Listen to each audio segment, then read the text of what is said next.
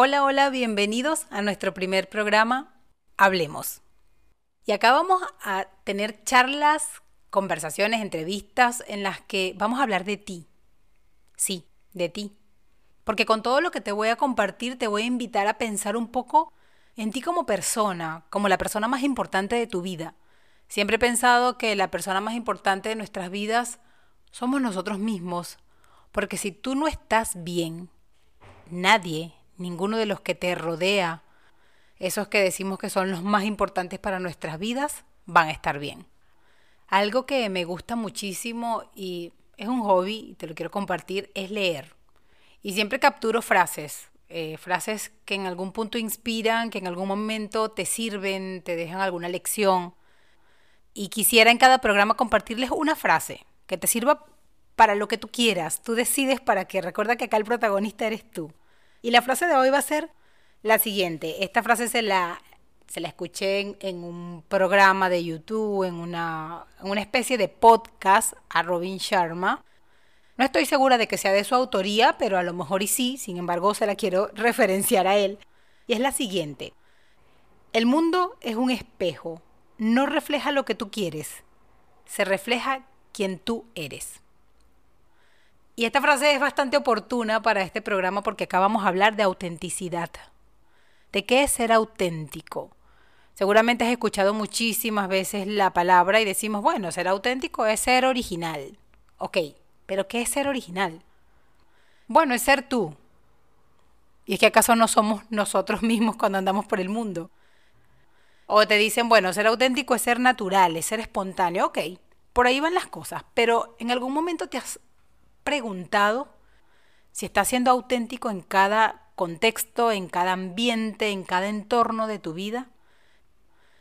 ¿Te has preguntado si te permites ser tú en cada momento? Y de ahí quiero ir como un poquito más atrás, ¿no? Y es hacernos la siguiente pregunta. O preguntarte si alguna vez te has preguntado quién eres. Y ojo, no me voy a poner filosófica acá, sino que vamos a entrar en un punto más descriptivo, más de tomar acción. ¿Alguna vez te preguntaron quién eres?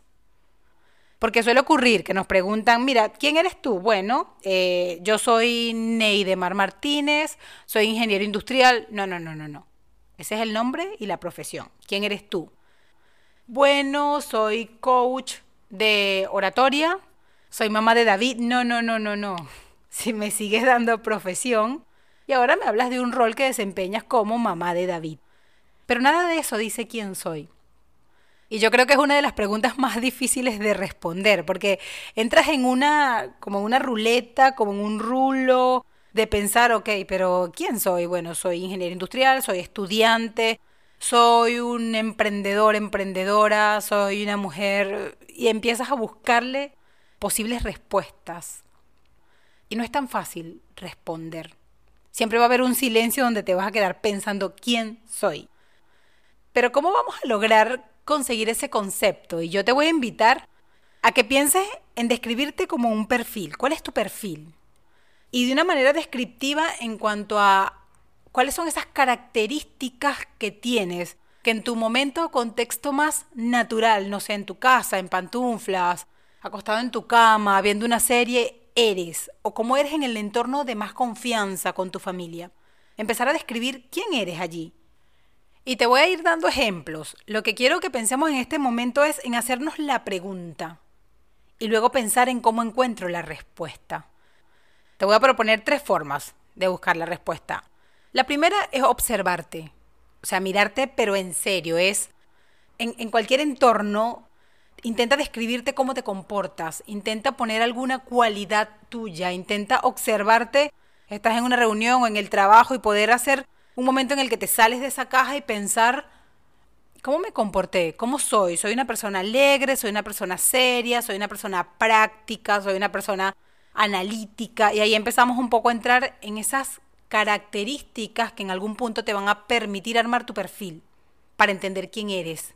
Porque ese, quien tú eres, es tu ser auténtico, es tu persona auténtica que debería actuar de esa misma manera o de una manera como que medio calibrada en función a los contextos, pero no ocultarlo, No es soy una persona alegre, pero acá me comporto seria, pero acá no, es quién eres y en función a ese listado de características saber cómo te comportas. Entonces, la primera manera de empezar a indagar un poco en eso es mirarte, observarte. La segunda, pregúntale a otros. Podemos pensar que nos conocemos muy bien nosotros mismos, pero algo que me sucede mucho cuando estoy haciendo las clases de oratoria es que invito a las personas a grabarse, grabarse en un video presentándose y luego que vean el video. Y es increíble lo que sucede. Yo le llamo a esto transitar el espanto. Porque te asustas cuando te ves, porque dices, esa no soy yo, yo no hablo así, no me veo así, y empezamos a criticarnos, porque somos como que nuestros jueces más estrictos. Empezamos a criticarnos y es porque no estamos acostumbrados a vernos como otra persona. Los demás nos ven en el día a día, pero nosotros, de hecho, cuando hablas, no te escuchas como te escuchan otros. Por eso cuando te ves en un video o escuchas una nota de WhatsApp, te cuesta reconocerte. Y es el parte de, ok, no me reconozco porque no me conozco. Entonces ese es el stop que te quiero invitar a hacer, empezar a levantar tu perfil. Primera opción, mirarte, reflexionarte. Segunda, pregúntale a otros, que los otros te van a poder describir. Y ojo, depende cómo tú te hayas mostrado ante esos otros a los que le preguntas. Importante que tomes lo que te sirva. Pregúntale a los demás confianza, pregúntale a, las personas del trabajo o las personas con las que estudias, a tus amigos, pregúntale si pudieras describirme en tres o cuatro palabras, ¿cuáles serían? Y toma nota, no cuestiones, no juzgues, no te defiendas. Y que haya una mezcla, ¿no? Entre cosas que pueden ser positivas o negativas. Aquí no hay nada bueno ni malo. Entendamos que no somos perfectos. Entonces, desde ese punto, es preguntar, ok, descríbeme en tres, cuatro palabras, sean buenas o malas desde la perspectiva de quien sea, pero es tomar notas. Y empiezas a hacer una lluvia de ideas, una lluvia de características, de atributos, para después seleccionar con esos con lo que tú realmente te sientas identificado o identificada. Y la tercera, reflexionarte. Encuentra tus espacios de silencio. Es un espacio en el que te puedas sentar y pensar en ti, en quién eres, en cómo te comportas. Y en esto de reflexionarte también te propongo una, buena práctica, que es cuando tienes algunos momentos complejos, por ejemplo, eh, tuviste un momento de ira por algo y reaccionaste y discutiste y dijiste las cosas que salieron, listo, está bien. Cuando ese momento pase, siéntate a reflexionar y pregúntate cómo actuaste, por qué actuaste así, qué te llevó, cómo habrías actuado mejor o si eso fue tu peor manera de reaccionar, o si pudiste reaccionar peor y quizás en este momento lo hiciste bien, ¿cómo reaccionarías la próxima vez? Y eso te va a empezar un poco, te va a permitir mirarte como desde un, desde, como desde otro lugar, como que te miras como si te desdoblaras y es otra persona mirándote a ti mismo, pero eres tú mismo. Probablemente me estoy poniendo complicada, pero vamos a aterrizar esto. Se trata de empezar a conocerte, de tener la capacidad de describirte, de que cuando te digan quién eres, tú digas, soy una persona determinada, responsable, a veces soy ansioso, me comporto así, de esta manera cuando esto pasa, pero que puedas describirte, que puedas dar un concepto de ti mismo, que te digan, cuando te pregunten, dime tres fortalezas, tres debilidades, las puedas listar, las tengas claras. Entonces es partir de responder la pregunta ¿quién soy? para encontrar la respuesta, si hoy te lo preguntas y no tienes respuesta, para encontrar la respuesta, entonces te propongo tres caminos. El primero, mirarte. Mirarte, observarte, cuestionarte sin criticarte. El segundo, pregúntale a otros cómo eres, que te describan en tres, cuatro palabras. Sean buenas o malas, no juzgues, solo anótalas. Y el tercero, reflexionarte cuando tienes ciertas ocasiones, actuaciones particulares, situaciones, es en el momento que puedas sentarte en silencio y pensar cómo lo hiciste, si lo pudiste hacer mejor o no. Vamos a ir ahora con un poco de buena música y en la siguiente parte te voy a hablar un poco de esas características que te puedan servir de guía para levantar tu perfil, para ser auténtico. Estamos de vuelta. Para mí todo un placer acompañarte. Espero estar agregándote valor y acá quiero un poco comentarte esta terminología que desde hace un tiempo utilizo sobre todo en mi podcast, en mi podcast de oratoria llamado Oratoria VIP. Y es algo que quiero extrapolar a varias cosas de las que puedo conversar, como por ejemplo esto de ser VIP. vivir VIP, hablar VIP. Y VIP desde el Very Important Person está bien usarlo como con el significado correcto de estas siglas, pero me gusta darle otro significado. Desde el ser VIP es agregar valor a otros, inspirar y tener propósito. Hablar VIP es que cada cosa que digas, que comuniques, agregue valor a otro, inspire y tenga propósito. Entonces, en ese término, yo espero estar en este momento, espero estar siendo VIP para ti, agregarte valor, inspirarte en algo, porque justamente mi propósito es compartir todo lo que aprendo, lo que transito en algún camino, leyendo libros, conversando con personas o estudiando, para que algo de esto te pueda ser útil. Hablábamos de ser auténticos de ser auténticos desde un concepto de, de quién soy y de permitirme ser esa persona que soy en todos mis contextos, en todos mis entornos. Si yo soy una persona súper alegre, me la paso contando chistes y estoy en un ambiente formal, puedo graduar esa alegría, pero no tengo que convertirme en la persona que no soy. Y un poco se trata de eso, ¿no? No es entrar en un lugar donde seas el incoherente del sitio, pero es mostrarte tal cual eres, graduando un poco la cualidad, no vas a llegar a una reunión seria a contar chistes, pero es que te permitas que te reconozcan como una persona alegre, como una persona que se toma la vida de una manera chévere. Chévere, chévere sirve para todo, ser chévere. Y te, te planteaba un poco el, el empezar a levantar tu perfil de quién soy a raíz de características, que puedas listar las características positivas o negativas, no somos perfectos, pero que te permitan describirte y decir quién eres. Y acá te invito un poco a pensar como, como tormenta de idea en adjetivos de personalidad.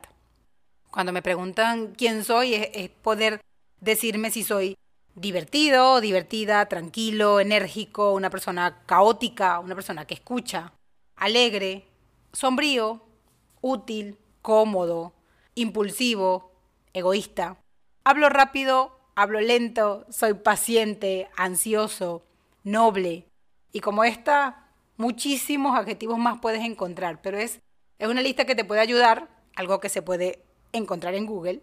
La invitación es un poco a que te empieces a describir. Y cuando recuperes este feedback que te den tus compañeros, tus amigos, que te describan en tres o cuatro palabras, escoge esas con las que más te identificas. Esas características, obviamente, en función al entorno y a la circunstancia, nos vamos a ir comportando, pero lo importante es que no pierdas tu esencia. Porque ser auténtico es ser quien eres. Puedes mover esa cualidad en una banda que, que se calibre, ¿ok? No voy a ser el extremo de alegre ni el extremo de triste, me gradúo un poco en función al contexto, pero que no dejes de ser tú. Eso es lo más importante. ¿Y por qué? Porque te invita a sentirte cómodo donde estés, porque te permite sentirte libre. Si estás en un lugar en el que no te sientes libre, realmente no está bien estar en ese lugar porque no te hace feliz. Porque por naturaleza queremos y necesitamos ser libres. Libres en el sentido de poder decidir y hacer lo que queremos hacer, siempre y cuando no le hagamos daños a otros. Eso es también súper importante, ¿no? El ser ecológicos. Ecológico se usa mucho ahora como término con esto de no hacer daño a terceros, no dañar el ambiente, no dañar el entorno. Lo que para ti sirve, lo que para ti está bueno y te sientes bien haciéndolo, la manera como te sientes bien comportándote, si no le haces daño a nadie, está bien. Entonces sencillamente sé y sé libre. Y otro punto importante, si alguna vez te sentaste a pensar en cuáles son tus valores, porque nuestros valores son los que van a regir nuestro comportamiento. Piensa en alguna situación de tu vida en la que hayas reaccionado de alguna manera. Pregúntate, cuando estés en, el momento de reflexionar acerca de ti, pregúntate por qué reaccionaste así. ¿Qué te hizo reaccionar? Generalmente detrás de nuestras conductas hay un valor asociado. Hay una lista enorme de valores, pero siempre vamos a tener algunos muy puntuales algunos los podemos ir adoptando, ir trabajando sobre ese valor, pero la mayoría realmente vienen arraigados desde nuestra infancia, de cómo nos criaron, de cómo modelaron nuestros padres o las personas de nuestro entorno para nosotros ver e incorporar ese valor. Por ejemplo, el valor del respeto. El valor del respeto es algo que si desde niño viste que hay respeto y para ti es muy importante el valor del respeto, entonces cuando se te falta el respeto, vas a reaccionar. Y ahí ya identificas, este es un valor importante para mí, por ejemplo. Entonces, te invito además a pensar en cuáles son tus valores y encuentra, si quieres, una gran lista de valores. Te voy a listar acá algunos ejemplos de valores que te puedan servir para empezar a identificar cuáles son los tuyos, pero es súper importante que busques una lista más amplia y te quedes por lo menos con, con tu top, tus cinco, tres valores más importantes. ¿Por qué es necesario que los identifiques? Porque ellos son los que modelan o definen o, explican la manera como tú te comportas. Y la manera como nos comportamos tiene mucho que ver con el cómo somos. Entre algunos valores que, que siempre están como que concepto más fácil o sencillo de entender está la honestidad, la libertad, el amor, eh, la independencia, la curiosidad, la empatía, el respeto, la gratitud, coraje, convivencia, compasión, paciencia, integridad. Y como esto una gran lista. Y fíjate cómo, porque esto modela un poco nuestro comportamiento. Claro, si eres una persona cuyo valor, eres una persona que ayuda mucho a, otras personas, que da, eres una persona bondadosa y es algo que se te da natural, no es forzado, y siempre estás para dar. Entonces probablemente valores como solidaridad o bondad te rigen, porque viste eso en tu entorno y eso es súper importante identificarlo. O quizás eres una persona osada, vas para allá, te lanzas, eres el primero, quien levanta la mano, bueno, perfecto, quizás es el valor de la valentía. Y eso dice mucho de ti cuando tú digas, ¿por qué siempre me lanzo? ¿Por qué siempre hago las cosas y voy para adelante? Porque soy valiente, quizás. Y cuando te decía también que hay valores en los que quizás no lo tenemos tan incorporado y quisiéramos incorporarlo, la manera de hacerlo es a través de acciones. Por eso está tan relacionado valor con mi forma de ser y mi comportamiento. Si, por ejemplo, yo quisiera que el valor de la disciplina formara parte de mi vida, tengo que empezar a, tener disciplina o pequeñas acciones de disciplina en mi vida. Solamente eso me va a permitir que el valor se incorpore. Cuando lo convierta en hábito, el de sostener las cosas en el tiempo, hacer eso que sé que tengo que hacer, aunque no quiera, porque eso es la disciplina, entonces voy a empezar a incorporar el valor. Saber qué valores tienes te va a permitir a ti entender tu comportamiento y si algo de ti no te gusta o quisieras cambiarlo, algún comportamiento en particular, alguna característica, vas a necesitar cambiar el valor que está detrás de eso. Por eso es importante que te conozcas. Por eso es importante que te evalúes, que te mires, que te observes, que te reflexiones. Y por supuesto, que te mejores, que busques maneras de ser una mejor persona cada día.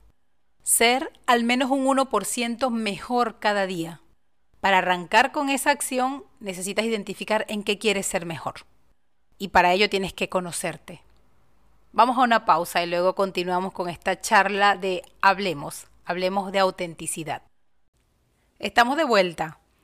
Hablábamos de ser auténtico y de ser auténtico, esto de ser yo, ser quien soy en cualquier entorno, en cualquier contexto. Pero para lograrlo tengo que identificar quién soy. Y saber quién soy tiene que ver con tener la capacidad de describirme. Describirme con atributos o características, sin cuestionarlas, sin definir qué puede ser bueno o qué puede ser malo. Y detrás de esas características poder observar mi comportamiento, para así ir descubriendo qué hay subyacente a ello, qué valores, son los que van modelando ese comportamiento. Eso es parte del conocernos, eso es parte de, encontrar el quién soy para saber cómo me muestro, cómo me comporto y si de verdad estoy siendo auténtico, permitiéndome ser libre en cualquier contexto, graduando ciertos comportamientos, pero hacerlo de una manera que me permita ser siempre yo.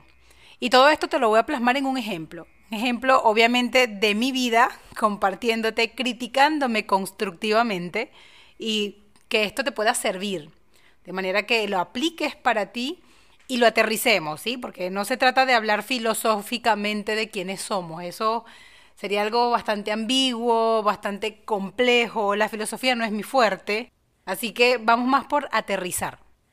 Vamos más por poner en blanco y negro, poner sobre la mesa y entender cómo se come esto, ¿no? De la autenticidad. Fíjate, cuando tuve la posibilidad de empezar a describirme o hacer una lista de mis atributos, características, fortalezas y debilidades, Eh, algunas de las que tengo como que en el top es, por ejemplo, el ser una persona bastante estructurada, bastante organizada, disciplinada, controladora, impaciente, impulsiva, me irrito fácilmente. Y para usted de contar, tengo muchas más, pero vamos a quedarnos con esto para que el ejemplo sirva, ¿ok? Al poder listar todo eso, uno empieza como a preguntarse de dónde viene eso, o sea, por, por qué soy así. Muchas de las respuestas están obviamente en las personas que nos modelaron, nuestros padres, nuestro entorno, nuestros familiares o quienes nos criaron. Otras cosas de esas vienen incorporadas en la personalidad. Y aquí, si quieres descubrir eso y trabajarte más a fondo, te súper recomiendo constelaciones familiares, ¿ok? Pero no voy a entrar en el tema, pero vas a descubrir que muchas de las cosas ya las traes cuando naces, ¿sí? Es parte de tu personalidad. Descubrirlas y entender el por qué ayuda un poco a entender ese comportamiento por dos razones. Primero, para saber de qué te sirve ser así. No se trata de, de entender con esto soy bueno, con esto soy malo, no. Porque hay muchas cosas que podemos decidir que no nos gusten o no amar de nosotros mismos. Pero le escuché en una clase a Michelle Poller decir algo como las cosas que no amamos de nosotros mismos son el derivado de lo que nos hace increíbles. Entonces esto es como un combo de entender, ok, esta es mi lista de atributos, lo bueno, lo malo, como sea, no lo voy a calificar, voy a ver cómo esto me sirve. Voy a entender por qué soy así y para qué me sirve ser así.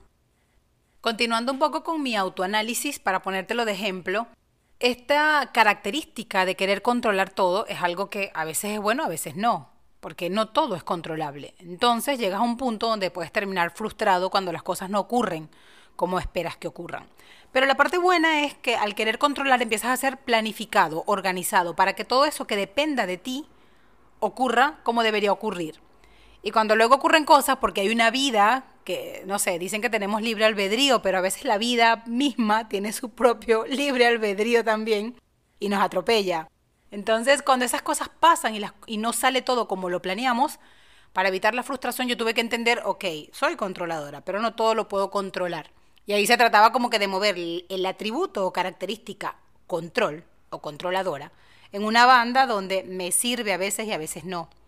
Esto a su vez me, obliga o, de alguna manera modeló mi comportamiento para ser estructurada, organizada, planificada. Y todo lo que está detrás de todo esto, lo que por lo menos descubrí al empezar a reflexionarme o analizar, es que está el valor de la disciplina. Y logro identificar de dónde lo aprendí.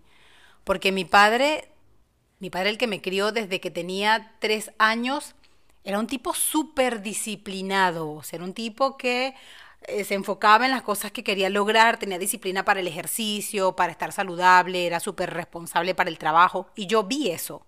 Al ver ese modelo lo tomé. Porque en algún punto, desde niño, empezamos a tomar algunos modelos, buenos o malos, pero empezamos a tomar algunas cosas. Entonces, el descubrir de, qué, de dónde viene eso, bueno, del valor disciplina, está muy incorporado en mí. ¿Por qué? Porque alguien me lo modeló. Ahí fue cuando empecé a entender un poco ese comportamiento de ser tan autoexigente Fíjate cómo voy hilando el tema de un atributo con un valor y el comportamiento. Suelo ser muy autoexigente y eso a veces está bien, pero a veces no. Porque cuando te exiges demasiado te rompes y eso hace daño. Entonces hay que poner ciertos límites, hay que tener un cable a tierra. Y eso fue lo que fui descubriendo en este proceso de entender quién soy, cómo me comporto, por qué soy, por soy así y cuándo soy auténtica. Otra de las cosas que te puedo poner como ejemplo, plantear como ejemplo, es esto de siempre me, me clasifiqué o cuestioné o critiqué el ser tan sin filtro, por así decirlo. O sea, decir las cosas así sin, sin pensar muchas veces. Me trajo muchos problemas, a veces me los trae todavía. Pero cuando le di la vuelta un poco a eso era, ok, ¿cómo puedo usar yo ese exceso de honestidad o sincericidio que a veces se escapa. Primero tengo que empezar a gestionarlo, no empecé a gestionarlo. Pero también encontrándole la otra cara de la moneda es, es ser clara, es que voy al grano, hablo de manera enfocada. Todo esto lo fui redescubriendo y entiendo por qué la oratoria, enseñar oratoria, se convirtió en mi pasión. Y viene por un tema de, ok, de, comportarme, de hablar de manera sin filtro, con claridad, con estructura, con orden, y todo eso se fusiona en el momento en el que descubrí o tuve la posibilidad de describirme con atributos y características puntuales. Y todo tiene detrás un valor. Otro ejemplito, así como para lograr aterrizar mejor el cómo hacer esto o cómo te, puede servir trabajar con esto de, de, encontrarte para ser auténtico, es uno de mis valores más preciados, es el respeto. Y para mí, una falta de respeto a mí o a otro es algo que me hace explotar. O sea, ahí entra toda la irritabilidad que, que te puedas imaginar porque hay un valor detrás. Entonces, el que tú analices cómo te comportas en ciertas situaciones y entiendas el porqué de este comportamiento, qué valor hay detrás, no solo te va a permitir entender para qué te sirve, si es un atributo que lo puedes decir, puedes decir esto es bueno, a veces no, ok, pero ¿para qué me sirve? Porque lo tengo, porque también está en tu esencia, no tienes por qué cambiar, es solamente ajustar. ¿Para qué? Para que sea un comportamiento ecológico, sin daño a terceros, por decirlo de algún modo. Y aparte de entender tus comportamientos, definir dónde ajustar para mejorar y ser ese 1% mejor cada día, empiezas a ser más compasivo contigo mismo o contigo misma. Porque empiezas a entender que, ok, si me comporto de esta manera es porque es mi esencia ser así, porque viene de este valor. ¿Lo puedo mejorar? Sí. Pero también me permito fallar, también me permito eh, un arranque de impulsividad. Bueno, es decir, me, lo he mejorado eh, en especial, intento gestionarlo y controlarlo con mi hijo, porque te decía, soy impaciente. Tengo que desarrollar la paciencia como valor, como comportamiento, como todo. O sea, cuando a mí me hicieron, la gotita de paciencia cayó fuera del balde. Y, y, mi hijo vino a enseñarme paciencia, ¿no? Entonces, es como que cuando intento controlar, porque sé que soy impaciente. Te identificas, eres compasivo y bueno, aquí en algún punto se te escapó un desliz, Volvemos a recoger las cuerdas y empezamos de nuevo. Es empezar a ser compasivo, es empezar a aceptarte. Y con todo esto espero que te sirva el ejemplo. A lo que te invito es a tomarte tus espacios para reflexionar. Si estás siendo auténtico, si estás siendo tú, si te estás sintiendo libre en todos los contextos donde interactúas, en tu trabajo, con tu familia, con tu pareja, con tus hijos, en cualquier entorno. Y es preguntarte en caso de que no estés siendo tú, ¿qué falta para hacerlo? ¿Te sientes libre en ese entorno? ¿Está bien seguir ahí o prefieres salir? ¿O prefieres mostrarte como eres? Porque lo más importante es que te sientas bien, que sientas libertad. Si tú estás bien, todos van a estar bien, o por lo menos todos los que te importan. Y eso es importante. Una de las cosas que te decía al inicio del programa era que me encanta leer. Y me encantaría además recomendarte un libro en cada uno de estos programas que te pueda servir. Si no te gusta leer, intenta, prueba crear el hábito. Realmente es un hábito súper bueno, te complementa, te enseña, te hace crecer. Si no te gusta leer, hay muchas modalidades de audiolibro y podcast que también ayudan. Eso sí, préstale atención cuando lo escuchas. Y el libro que te voy a dejar como recomendado en, esta, en este programa es El monje que vendió su Ferrari. Es una historia bastante buena, léelo búscalo en audiolibro. Hay uno bastante bueno en YouTube que te puede servir. Y justamente eso te va a permitir entender o tomar los espacios para reflexionarte. Además te voy a dejar una tarea. Levanta tu perfil. Describe quién eres. Obsérvate. Descríbete. Entiéndete. Y acéptate. Muéstrate al mundo tal cual eres. Muchísimas gracias por acompañarme Sígueme en mis redes sociales donde voy a estar agregando contenido VIP. Estoy convencida de que te va a agregar valor, te va a inspirar porque tienen ese propósito. En Instagram puedes encontrarme como arroba Neide Martínez. Y si quieres escuchar un poco sobre comunicación o hablar VIP, está mi podcast Oratoria VIP. Muchísimas gracias por acompañarme. Muchísimas gracias por permitirme acompañarte. Nos vemos en el próximo programa. Hablemos. Ser auténtico.